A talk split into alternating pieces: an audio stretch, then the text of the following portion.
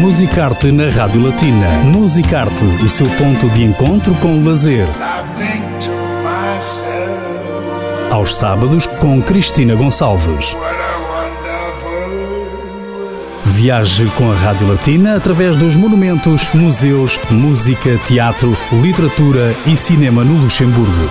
Musicarte na Rádio Latina. Muito boa tarde, estamos no Museu Nacional da Resistência e dos Direitos Humanos em Achalzete, no âmbito da conferência de imprensa sobre a reabertura do museu e também a participação em este 2022 Capital Europeia da Cultura. Connosco temos o diretor do museu, Frank Schruder. Bonjour. Bonjour. Voilà pour Radio Latina. Quel est le principal rôle du musée renouvelé Ça devrait devenir un musée qui s'adresse à plein de gens, à un public assez large, non seulement un musée pour des gens qui sont luxembourgeois depuis de longues générations, mais aussi un musée qui s'adresse à tout le monde, des gens qui viennent d'autres bouts du monde, qui ont leur propre histoire. On traite l'histoire du Luxembourg, on traite la, situation de la guerre, de la dictature, la répression, mais en fait, euh, il y a des choses qui sont universelles. Quelqu'un qui s'est fait torturer par la Seguridad ou par euh, les polices secrètes euh, d'Assad vit la même chose que quelqu'un qui s'est fait torturer par la,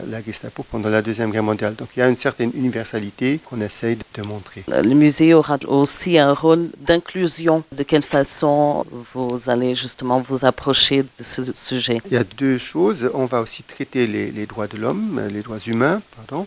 Donc on donne la parole à des personnes qui vivent au Luxembourg aujourd'hui et qui, en provenance de différents endroits du monde, qui racontent en fait leur, histoire. Donc déjà, on donne aussi la parole à des gens d'aujourd'hui. La deuxième chose, c'est qu'on essaye, surtout par des projets, mais on va aussi le faire via des, visites guidées en, différentes langues, d'ouvrir la thématique à, d'autres personnes. Des projets qu'on est en train de planifier pour euh, l'année prochaine, pour, dans le cadre d'H22, où on travaille avec des écoles, avec des maisons de jeunes, avec des clubs seniors, avec des foyers de réfugiés. Donc on essaie vraiment d'impliquer ces gens dans nos projets. Et comment s'est fait le choix des sujets traités dans la publication historique que vous avez présentée aujourd'hui? Quand on a commencé à refaire le, contenu de l'exposition permanente, on s'est vite rendu compte que c'est pas possible de traiter un sujet aussi vaste avec deux historiens. Donc on a demandé à des historiens luxembourgeois, mais aussi belges, français et allemands, de rédiger des articles sur des sujets sur lesquels ils travaillaient pour avoir un aperçu global de la recherche actuelle sur cette période. Et en fait, ces articles nous ont servi de base pour faire le contenu de l'exposition permanente et on en a fait un, livre qui sera en vente en librairie début novembre. L'ouverture euh, du musée est prévue pour euh, janvier 2022. Comment va se dérouler cette euh, réouverture en public? Le 23 février 22, il y aura l'ouverture de la première exposition temporaire dans le cadre de la capitale européenne de la culture. L'exposition permanente ne sera pas encore ouverte à ce moment-là, elle va seulement ouvrir en février 23.